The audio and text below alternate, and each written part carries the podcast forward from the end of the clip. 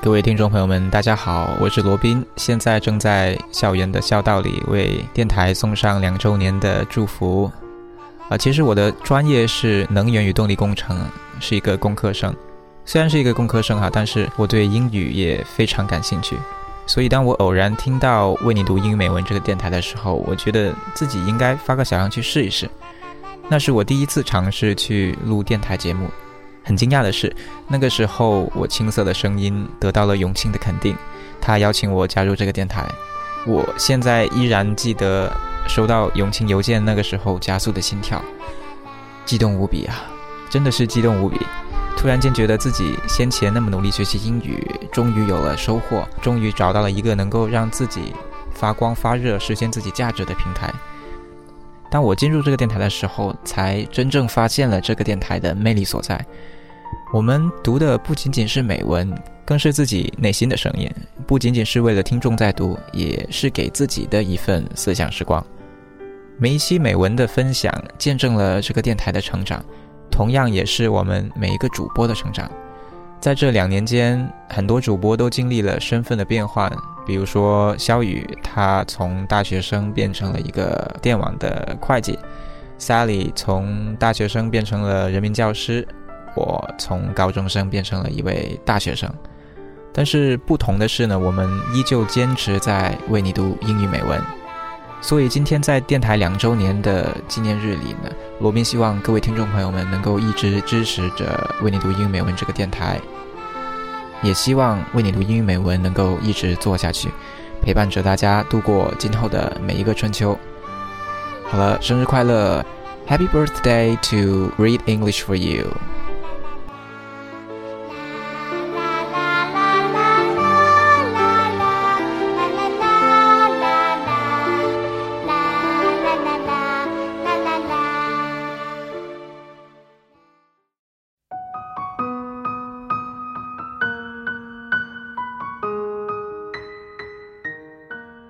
嘿，大家好，我是维安。可能我对于许多听众来说是新朋友，因为我加入为你读英语美文不过五个月的时间。说起和节目的故事，我觉得还是挺奇妙的，可以用两个词来概括：一个是相见恨晚，一个是不可思议。和节目结缘，其实是因为一场比赛。去年的这个时候，参加了学校的一个英文的朗诵比赛。当时我选的文章是辛波斯卡的《一见钟情》（Love at First Sight）。练习的时候，无意中在网上发现了肖雨的音频。在那段备赛的时间里，是肖雨的声音一直陪伴着我。后来，很意外的拿到了比赛的冠军。我把自己比赛的音频保存了下来，放在我自己的节目《蓝绿调频》里。时隔半年，我再一次打开荔枝 FM，又上传了一些自己的节目。忽然发现了投稿这个功能，所以当时无意间就给为你读英语美文投了一份稿件。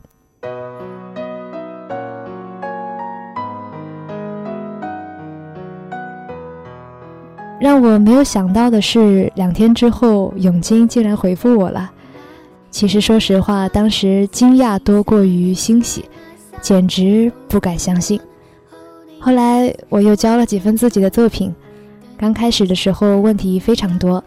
永清真的很耐心，他也很认真的，一直找出我的错误，让我一遍一遍的改正。